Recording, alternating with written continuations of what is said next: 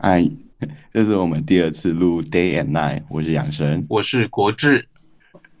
国志，声音为为什么会改变呢？哦，你知道，已经很久没有自我介绍了，突然要讲自己名字，感觉还是蛮别扭的。因为一般在公司工作的时候，你会讲个英文名字吗？哦，真的？哦？是因为你是外商公司吗？我觉得不是诶，我在台商公司的时候，大家也会取个英文名字啊。大家会帮你取个，例如说你姓陈的话，你可能就是 James 陈；你姓杨的话，你就是 Tom 杨，类似这样这样子。唐杨不是那个吗？唐杨垃圾。但是我发现最近有一个趋势哦，就是以前大家都会喜欢取英文名字，可是现在都会变成取呃，你用中文的发音去取你的英文名字。例如说有个人叫做钟汉，好了。好，钟汉成好了，那他在公司里面名字就会变成是钟汉成，那不就是一模一样吗？对，他的但是他的显示就是钟汉啊，钟汉就是 T S U N G H A N 嘛，他的 mail 就会变成钟汉成这样。但是以前我们都会取一个英文名字嘛，例如说他钟汉可能叫做 James James 成，那他的 mail 就是 James 成。我觉得最近几年我看到一个趋势，大家会用中文名字去当做你的公司的账号，嗯。我觉得其实蛮有趣的，就是因为我刚来美国的时候，我为了想要融入大家，我自己有个取一个英文名字叫 Ted，然后这个原因是因为我很爱剧叫《How I Met Your Mother》，然后它里面的那个男主，然后就是就是蛮有趣，然后就觉得跟我很像，一个一个单身男，各种失恋，所以我就取了一个 Ted，没有啊，也单单纯是因为我很喜欢那个剧。然后我就取了之后我就来，但是我就加加入第一个就是实验室之后，然后每个外国人跟我讲说，那你原本的名字叫什么？然后我就说哦，我叫申，然后他们就是都只叫我申，他们不喜欢就是我叫 Ted，因为他就觉得这是你因你原本的名字，为什么你要取一个就是外国名字？就是就他们就觉得很奇怪。甚至我有个朋友，他从来不叫我泰，他就叫我盛盛。虽然他就发音发的不好，但是 就很努力。而且就是杨，就是他们好像不好发，所以他他们发成燕燕，发成圆的，就声燕声燕声燕是是，他们就是那个那个声音，它就会发的很中，或者是它很像那种 L O L 里面一个角色叫盛，对不对？盛盛。感受是，对。那我觉得，因为应该大家国小的时候都有被英文老师送过几个英文名字吧。我印象中那时候英文课第一堂课就是说，哎，老师就在黑板上面写一大堆英文名字，然后大家就选，先选先赢。从此以后你就用了那个英文老师给你英文名字，你就不是用你的自己名字去做英文的发音这样。你们不是吗？我我是啊，我之前是也会，而且我换过不少个英文名，因为就是它不是真的名字，所以你会，你知道在成长过程你会一直换一些名字。我不知道你有没有？有啊，我换好几个啊，好像从国小三四年级开始选第一个吧，然后你知道中年级、高年级各换一次新的英文老师嘛，他就帮你取一个新的英文名字。我记得我最早好像叫做 Oscar 吧，嗯，然后后来长大点变 Tom，我也取过 Bruno，哦，各式各样的名字。为为什么？哎，你选这些名字有什么背后的含义吗？还是你就单纯就是 random 选？我随机选的，就是当下哎觉得这个名字，哎这还有名额可以选这样，然后也还算好念。那那你觉得就是每个名字有为你带来一些知道不同的怎么讲人格吗？还是你觉得其实就是没有，你就是你是你展现了这个名字的光辉？嗯。我觉得随着不同的名字，我表现的都是国志。我觉得英文名字也没有差。其实大家跟你讲话的时候，也不太会叫你的英文名字。真正大家开始比较频繁叫你英文名字，我觉得就是出社会开始工作之后，嗯，大家就会用英文名字去叫你，不是用你的中文名字去叫你。我觉得其实也蛮奇怪的。毕竟我们都是台湾人，在台湾公司工作。虽然说之后之后在外商工作，可能你会必须要跟外国人合作还是什么的。可是我觉得台湾人彼此之间叫英文名字，我觉得很有点别扭。对，可是可是我发现在美国其实蛮常见，因为至少我两个室友，然后他们都有英文名字。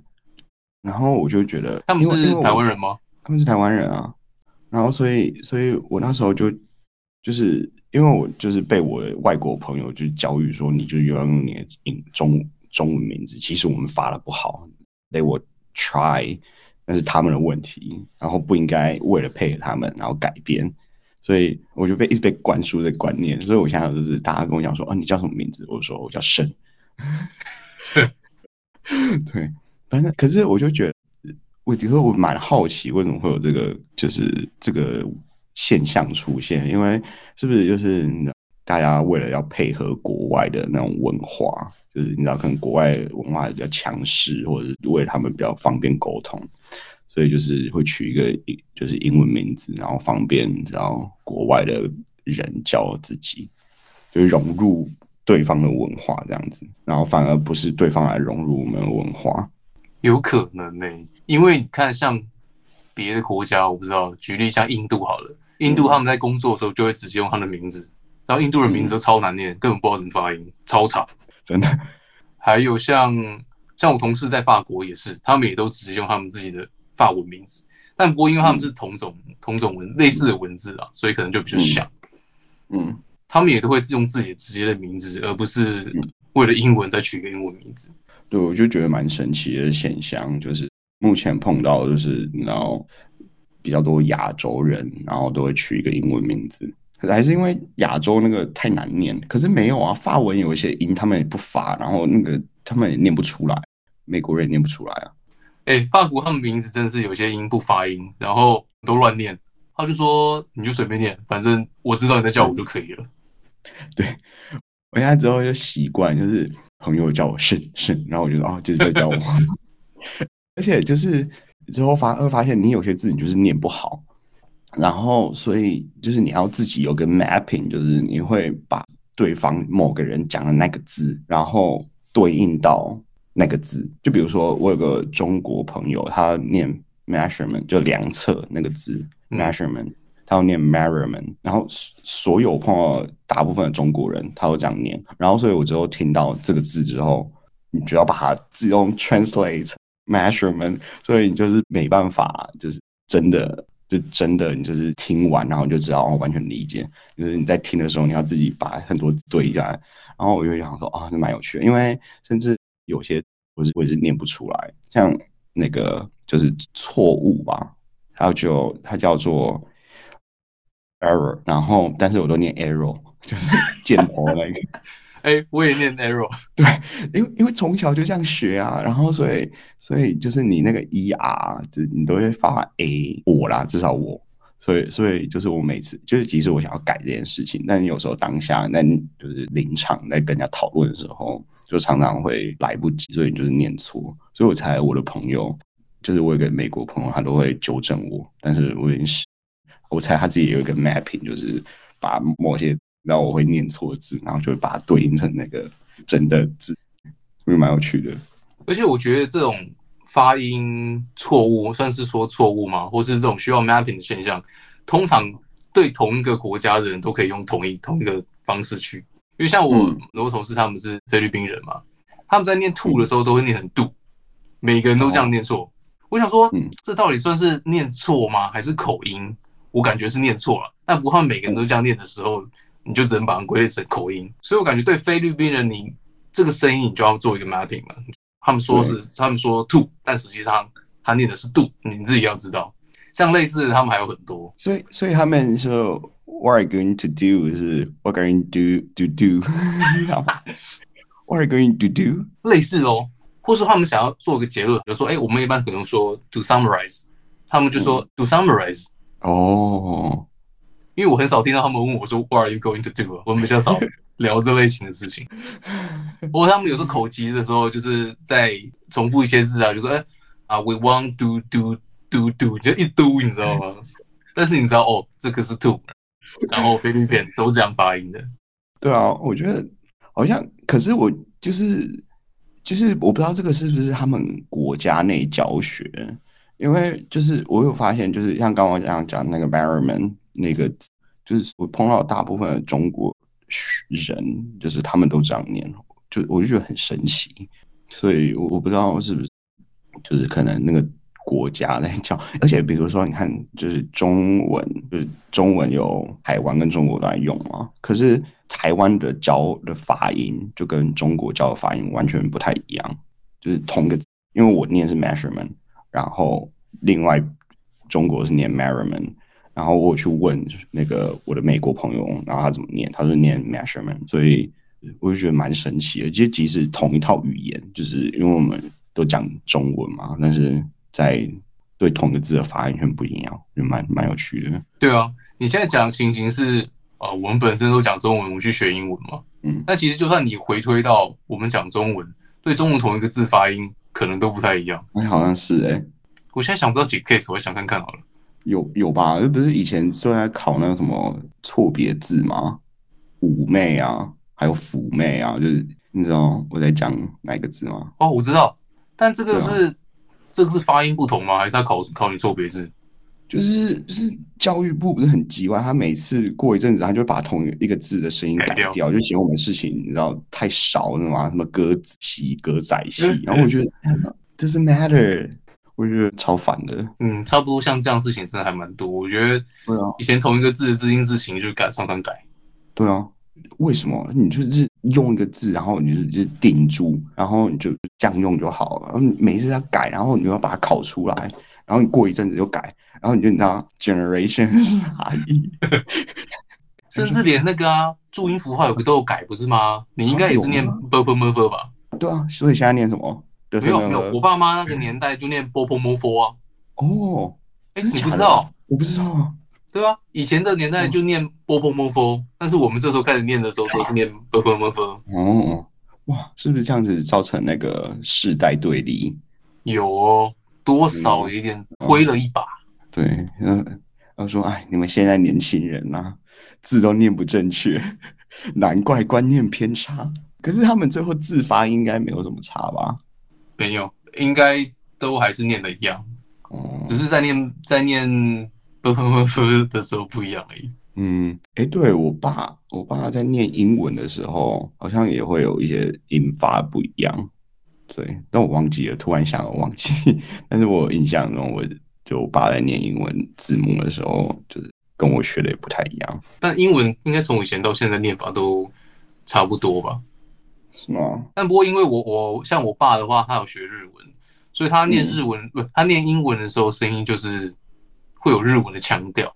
像最明显的是手扶梯 escalator，嗯，它就会有点 escalator 的感觉，虽然没有那么夸张啊，但就是往那个方向去发。我之后还有发现，就是有一件事情，就是台湾人念 percentage，就是比如说一百 percent，嗯，大家都会念一百趴，然后 对啊，这个这个很有趣，因为。这个东西只有台湾人这样念，没有人这样念，所以就台湾人就太习惯这件事情，所以你导致在跟别人沟通的时候，就是比如说你跟香港或中国人讲话的时候，他会说啊，那什么东西，就很有趣，就因为你就是你的那个自己的 bubble 太大，就是你可能就跟台湾人讲话，所以就是你在跟别人讲的时候，你会有时候无。无法不知道对方不知道什么，就你就觉得很自然一百趴，然后所以我现在就是都不太敢用趴这个东西啊，我就想哦哦几 percent，我感觉这个应该是从日文来的吧？你想象一下 percent 日文是不是很有可能念 percent？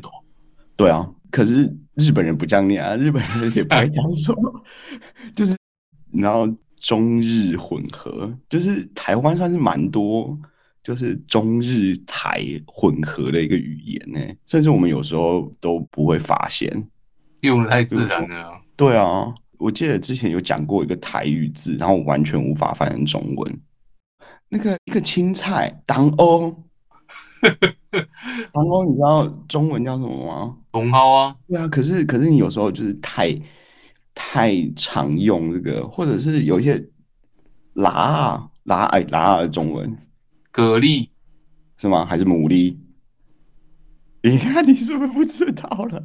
蛤蜊、猛拉、干 C 口，你洗裤子都洗不到牡蛎吧？牡蛎可能会割到手，有点危险。洗洗个白衣服，然后之后就变红色。我觉得台语是在就是台湾的对话中其实占蛮大一部分，和甚至你就是根本不会注意到，直到你就是突然你要跟一个文化不同的人对话，才发现，哎呦，这个字好像对方不知道，因为对方的那个生活背景应该不会知道这个字。我觉得蛮有趣的，就是出国的确会碰到一些，你知道反思自己文化，说，哎呀，原来我们这个同温层被打破了。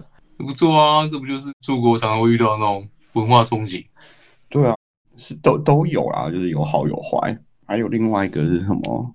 大家不是都说什么美国人讲话很直吗？然后我之后发现，就是其实也没有。我之前试过讲话很直，当然可能我讲话很直的方法比较错，就是有错。就是比如说你想要什么，然后就直接跟他讲说你要这样子，或者是 Would you, could you give me something？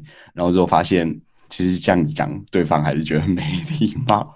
我只有一个美国朋友教我，他就说：“你要说我想要什么，你可以帮我吗？而不是说你可以给我这个东西吗？”就是好像大概是这样子，或者是说哦，就是我们灯泡坏。我印象中最深刻的是我们灯泡，就是我们办公室灯泡坏了。那个人已经过两个礼拜没修，他跟我讲说，我们两天就会来修。他已经过两个礼拜，然后我就直接寄信过去跟他讲说，Could you come to fix the light？我朋友说，哇，这超没礼貌。我说还好吧，我还我还用了 Could you 跟 Would you？因为以前都这样教。对啊，英文课本都这样讲。求语气，然后还加 Please。所以，所以我就说，然后他就说，哦，你要讲说。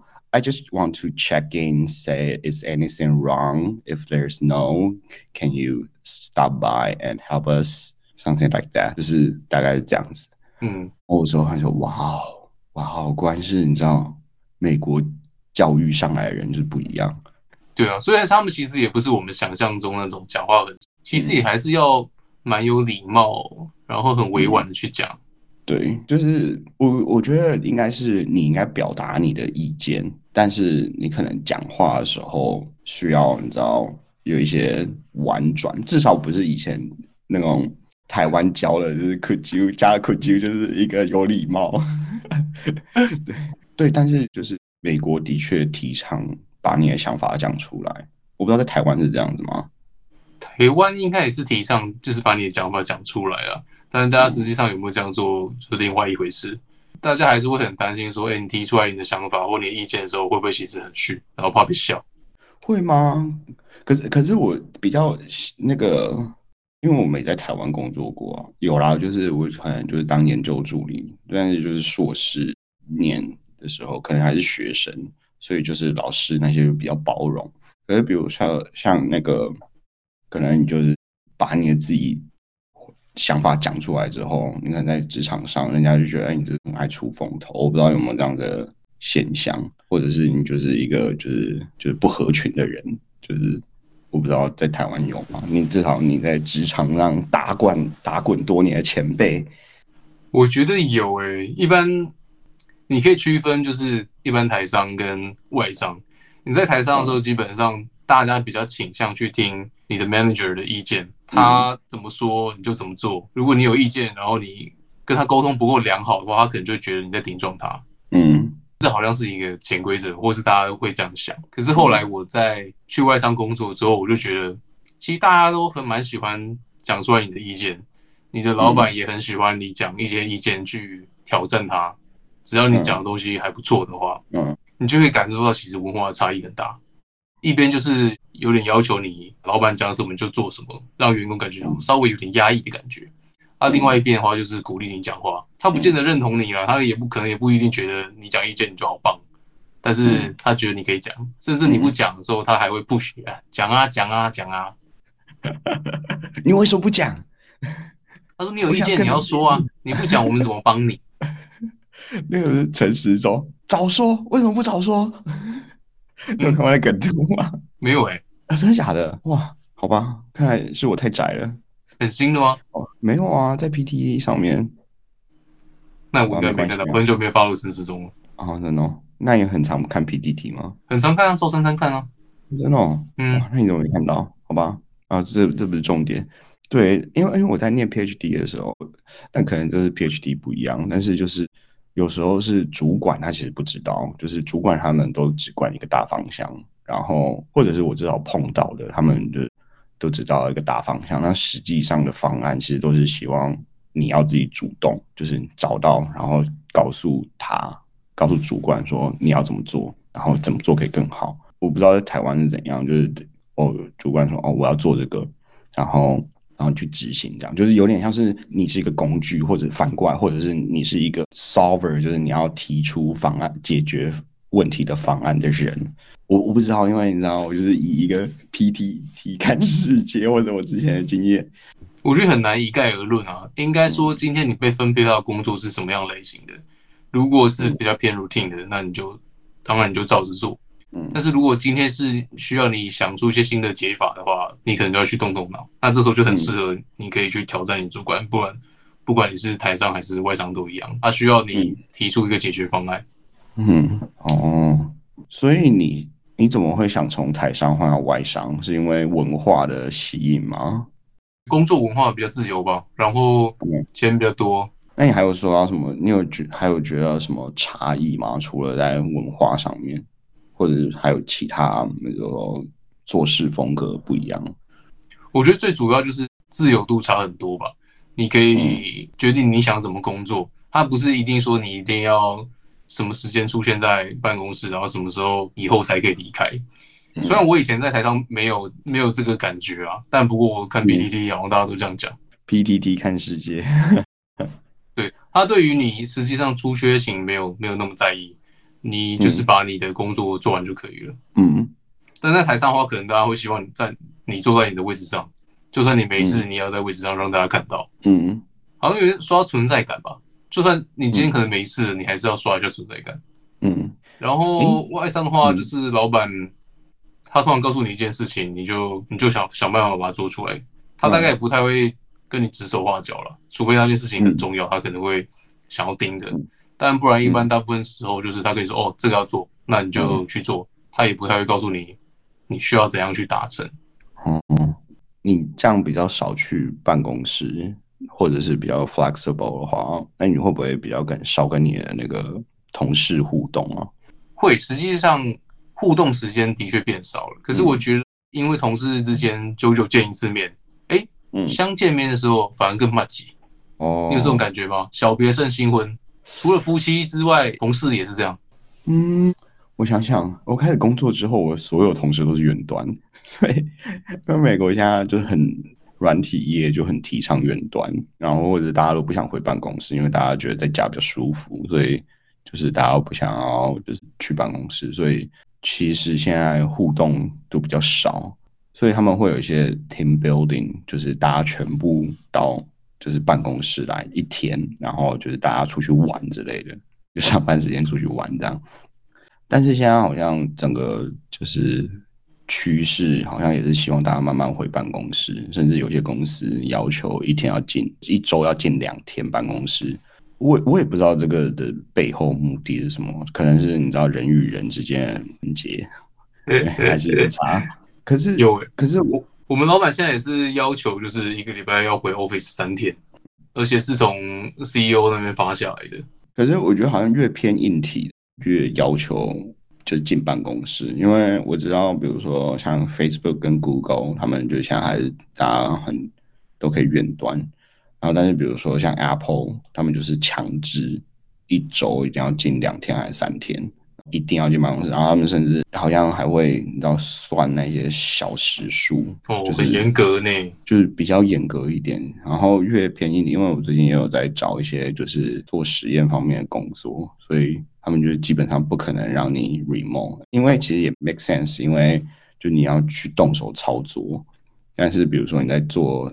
资料分析的时候，就是你 也要去，你要去办公室做资料分析，就是工作性质不太一样。软体也的确就比较弹性一点。有一个说法是说什么？发现大家都 work from home 之后，整体效率下降，嗯，所以才希望大家都哎重回办公室，看能不能就是把失去的效率找回来。可是，可是。也有差，因为我知道有些是你开始 work from home 的时候，你公司其实你不用负担，不用负担那些办公室的费用，你可以缩减你的成本蛮多的。就变得其实比较就是这个一个 trade off 不一样。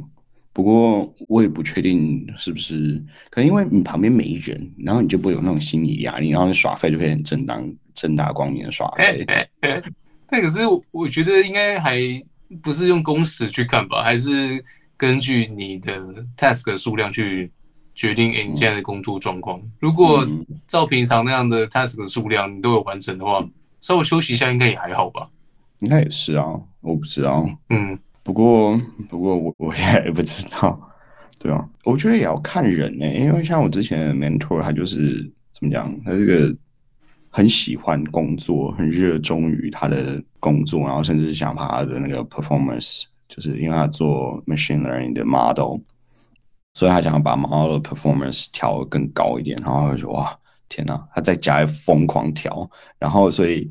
对他 work 对他来讲 work from home 反而是省的那些通勤时间，然后他可以拿来工作，他觉得很爽。所以我就觉得哇，果然是，然后这世界上的人，大家都不一样，对，各种人都有，工作狂也其实也蛮多的。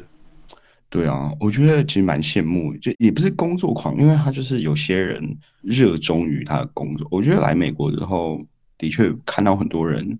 他们很热衷于他们的工作，他们做这些事情不是为了赚钱，他们是为了让他们他们有一个 vision。对，真的真的，至少我以前在台湾，我就觉得哦，这是一份工作，你要我做什么，我就做，然后把它做好，然后我就是工作完成，那就这样子。我也没有想到就是做的更好，或者做的比如说怎么讲，就是我有个目标，我想要一个更远大的志向，然后我想要完成这样。当然也有，就会觉得哦，就是。你你在就是大家比如说一个 group group 或者一个公司，你会有想要做的方向，然后你当然你也是大概认同这个方向，然后才会才有办法真的愿意做，然后但是做就会觉得说啊，就是就是就就这样，然后你做多做少其实也不一定对你的直接有什么影响这样子。但我以前比较消极啊，但是就是你出来在美，至少我来美国之后，就是常常碰到就是。他们是真的，你看得出来他很热爱他的工作，甚至有人 work overtime，就是因为他停不下来，就是人家是因为事情做不完，他在加班，然后但是他们就是在做的时候，他就说：“哎呦，怎么这个时间啊？”进入了那个 zone，然后就是停不下来，我觉得蛮有趣的。那做到废寝忘食，对，真的就可能对他们来讲是一个大电动。在美国，这种人可能会比较多吧，因为。其实全世界很多人，他有一个美国梦嘛，他就跑去美国工作了。不见得他可能是为了钱，或者像你讲，他有一个远大的抱负，所以他就很认真工作。在台湾，我觉得大部分大家都还是把工作当成一份工作，然后你可以定期收到一个薪水，真的有种被圈养的感觉，你知道吗？虽然不是说上班的时候你混吃等死还是怎么样，嗯，可是有时候偶尔会有个感觉，就是这工作好像是不是我来做都没差。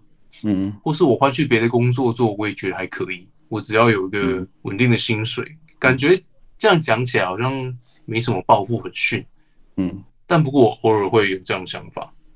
的确会，我觉得这好像是个 中年危机，因为我之前的确想过这些事情。我现在目前得到的就是。看你的目标是什么。如果你的目标是在工作上的话，那你可能就会觉得说，哦，就是我做的东西就没什么回报，或者是没对没有 impact，或者有 impact，但是可能就是你觉得就就大概是这样，就是这是 matter。也有就是因为美国很提倡 work-life balance，就是除了工作以外，你还有生活的品质。对很多美国人来讲是，哦，我工作就是支持我的。生活，然后我重心都在我生活，我想要有一个自己的目标，目标反而在放在生活上，然后所有工作这些钱都是要来支持我真正我生活想要有的目标，所以对他们来讲，就是做什么工作，我就是拿我时间换钱，然后能支持我的兴趣就够了，就是这是我。跟很多人不同，然后不同人聊完之后的那个叫什么调查的一个心得感想。我觉得现在我也是倾向把自己调整成这个想法。感觉上在外商，一般你要往上出头的话，你要花非常大的 effort，然后你要被上面看到机会也没那么容易。毕竟他们本主力研发的部门是在国外。嗯，那一般来说，台湾就是帮忙 support team 嘛。与其你要在工作上去花很多 effort，然后你的回报其实没那么高的话，不如就是认真工作还是认真工作，但可是你应该花更多心力在你的私人的生活，把生活过好。对，我觉得就是决定目标其实蛮重要的，因为我之前就是 PhD 嘛，就是你就是有个很明确目标，你要毕业，然后你越努力的话，那你就可以越早毕业。你就是看着这个目标，甚至不是只有我，因为这是一个学术界很常见的问题，就是大家的那个 vision 都很小，就是一个 tunnel vision，然后就就看着你要那个毕业，然后就往那边跑跑跑跑跑，终跑到终点之后，而且那我接下来要干嘛？当然，当然，如果你原本就是对学术有热情的人的话，那你就可能是往下做，你可能去找教职，比如说当教授啊，当博后这样。也有很多人就是在 PhD 念一念之后，觉得我全不想走学术了。然后，但是你还是得毕业，或者你钱都钱跟时间都砸下去了，然后头洗到洗到一半，你总要洗完吧。到了之后，就发现，哎，那我接下来干嘛？没有没有另外一个目标，所以我之前就有在想这个问题，这其实蛮难的。甚然后之后我就跟朋友聊天，就发现这其实一个中年危机。PhD 也有一个中年危机，我觉得很有趣，好像这是一个。这是一个自然现象嘛？因为 PhD 也会念一念，就是说，哦，做这要干嘛？就这东西有什么用？那个现象通常是在你有做出一些成果的时候，而不是说哦，就是什么都没有，然后刚开始什么都不会，然后你有些成果之后，发现说，嗯，我做这个东西要干嘛？有用吗？就是中年危机，然后像三十岁中年危机，还没做出来之前以为有用，做出来一点东西之后发现，哎，才开始怀疑说。我做出来，但是这个东西真的对大家有帮助吗？对啊，所以现在三十岁是怎样？就是有钱有闲的，然后想要追寻下一个阶段，说我现在有钱有闲，那我想要干嘛吗？自我实现，就有点像是寻求一个自我实现吧。就说我现在已经到了这个年纪了，嗯，感觉好像成就也也还好，嗯，然后就可能看着哎，有些学弟妹他们很强，他们的成就已经是怎么讲，已经能够在。世界上有一些作为的，嗯，但是看看自己，哎，好像只是一个普通工程师，感觉就很逊。是那那我有个问题，比如说，因为因为美国很很长有一个叫做什么 fire financial independent retire early，就是他想大家想提早退休这样子，但是你退休之后，你完全不用担心经济的问题，就比如说你存的钱啊，那些足够供给你退休所有花费。你有想过，比如说像这样子的话？你觉得你现在完全不用担心钱的话，就比如说维持你现在的生活的收入，但是你不用去工作的话，那你想要干嘛？我的话应该想要做特效，我觉得蛮有趣的，爆炸火，嗯嗯，穿越哇！可是这一种感觉就是要很大量的就是资源呢，比如说你需要很强的电脑，然后第二个是你需要可能很资深的。那种特效工程师，我不知道那个产业完全没有就是接触。其实这个产业算是有点蛮苦力的吧。之前就有一个新闻就在说啊，漫威嘛，漫威应该算是特效业的领头羊之一。嗯，虽然目前最强的是阿凡达，嗯，阿凡达二现在应该是天花特效的天花板吧。实现这些特效，它分包给每个工作室，其实都是很血汗的。因为像他们这种合作模式，常常就是说我我看到我这个我这个 shot 拍完之后我不满意，那我想要重拍，或是说哎你特效整个帮我重做，他们都会压榨他们，就是你一两礼拜就要交给我一个新的 shot，但很难啊，这就有点像是你想象台积电工程师好了，他们每天比较辛苦那一群，可能工作做到十一点，你想象这么长工时居然发生在特效产业，我还不知道的时候我会觉得很奇怪，我以为特效产业大家会。酷酷的，因为很酷嘛，然后大家快快乐乐工作，这样大家很，大家因为我能够做出这么神奇的特效，然后很高兴这样。但结果没想到最后，它这其实也是一个血汗产业，其实蛮辛苦的。嗯，但不过随着科技进步啊，像有些 AI 的工具出现了，帮这个流程变得更容易了。不过我想，你要靠一个人或是一个工作室的力量，你要做出一个超屌特效，还是很难。但不过做一个六七十分出来还是有可能的。像像这一种好像其实蛮常见的，就是因为我听说像漫画那一种，就是那种助手也是超级辛苦。对啊，你。光看富坚老师，不就画到没办法下床吗？像他已经这么顶的人了，他还要这样工作？哎，可是我听说富坚老师是因为就是他是想要自己画，因为他觉得他不自己画画，他就连漫画家都称不上了。因为他其实就是基本上他是想要，其实他可以给 idea，然后让他助理去做，但是他是漫画家职人的感觉。然后所以他是对，因为对自己有要求，所以才这么累。嗯，我有听说像什么进击的巨人啊，那些就是创作社，就是那种。漫画制作社，然后他们就是其实，在里面薪水都很低，然后就是也是工时很长。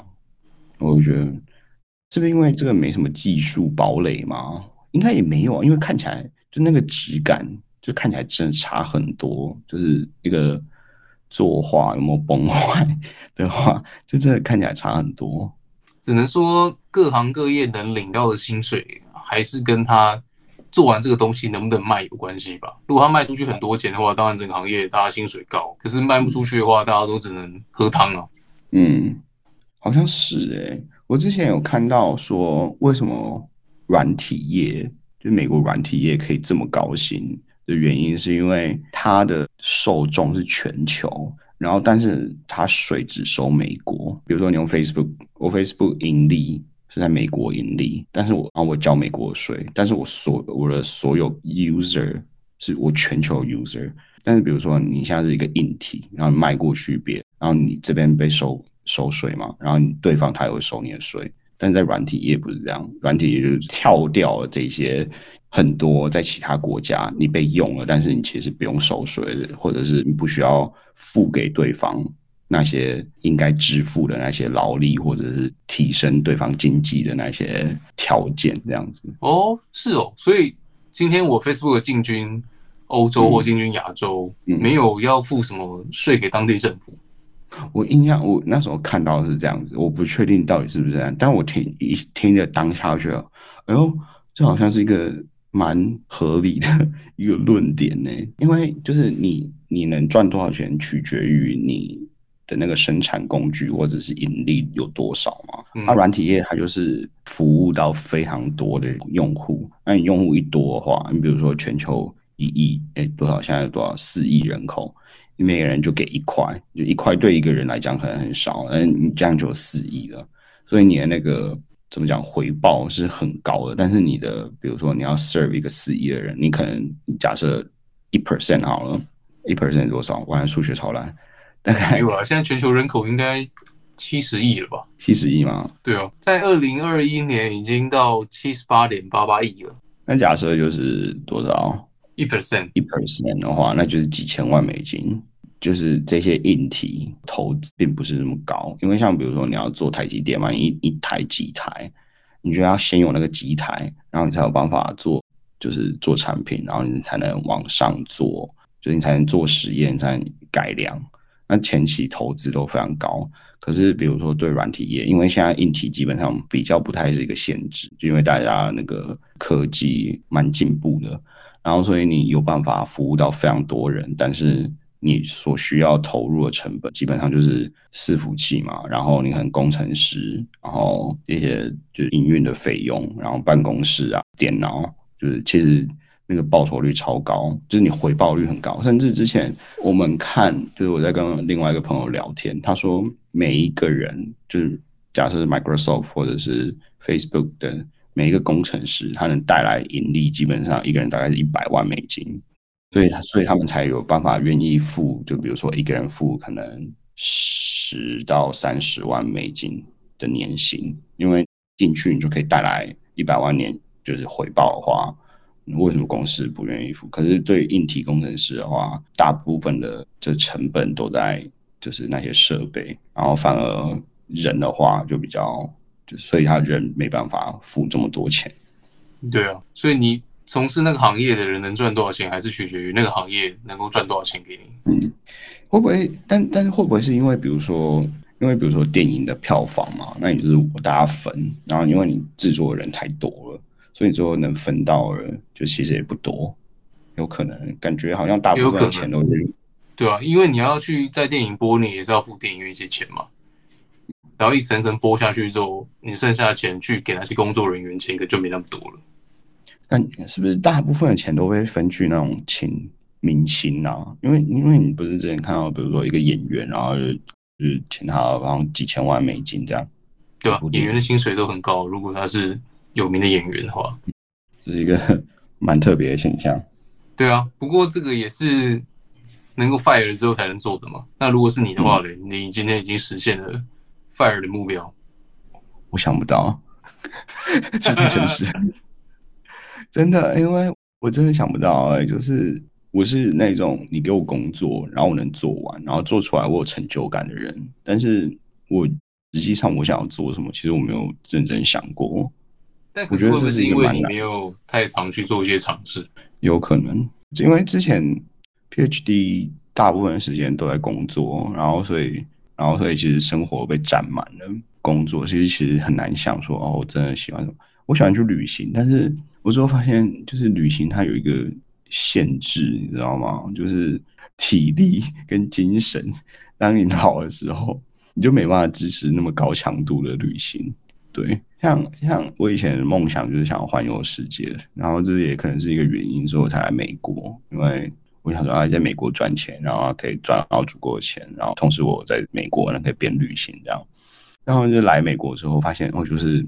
你出去玩，然后基本上其实蛮累的。我排的行程就是比较偏那种比较糙一点的，以前都还可以，然后现在觉得不行。以前比如说你可以坐一个红眼班机，然后可以省了几百块，觉得好爽。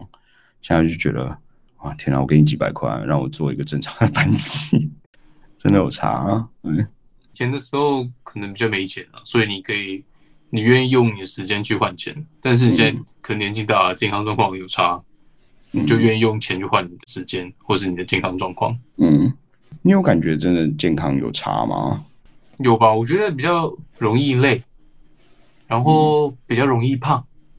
哦，有有代谢代谢下降了。嗯嗯，可是你感觉运动很多哎，你还有办法，也还是会觉得容易。因为感觉你比较有在保持啊，我觉得我是算是有点维持住。可是我就想到我以前在更年轻，可能差不多二十出头，或是甚至二四二五的时候，跳舞的时候，你做一些动作的时候，你其实不太会受伤。但是我现在如果热身没做好，或者是我筋拉不够开的时候，我很容易一做个动作哦，我就拉伤了。哎，可是我之前也会这样这样子觉得。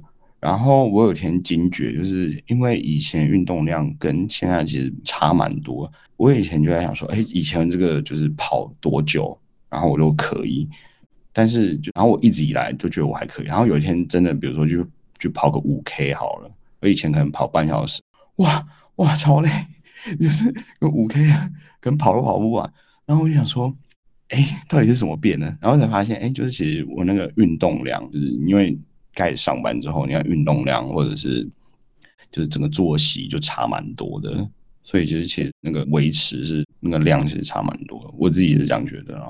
你讲跑步让我也想到了，以前通常跑步的时候，你直接去跑个十几二十分钟，几乎都没什么问题。但是我发现过了一个年纪之后，如果你很久没运动，然后你突然去跑步，你可能也只是跑个十几十几分钟，甚至二十分钟不到，大腿就酸了。一酸还会酸个两三天，大概就是有点肌肉拉伤吧。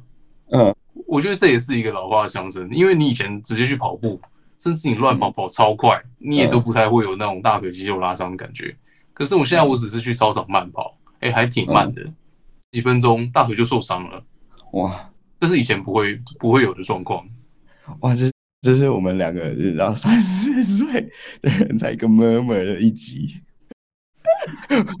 这一集中文就叫什么？中年危机的闷闷，算是哦，中年危机。但不过，你你给年纪更长的一些人听到，他会说：“哎，三十就自以为中年。”真的哎，以前我要比中年永远有更中年的。但是，但是真的三十二十二十五岁之后就就有一点下降，三十岁好像又是另外一个坎，就是觉得更有差。哎，我们现在录多久了？应该一个小时，一小时了。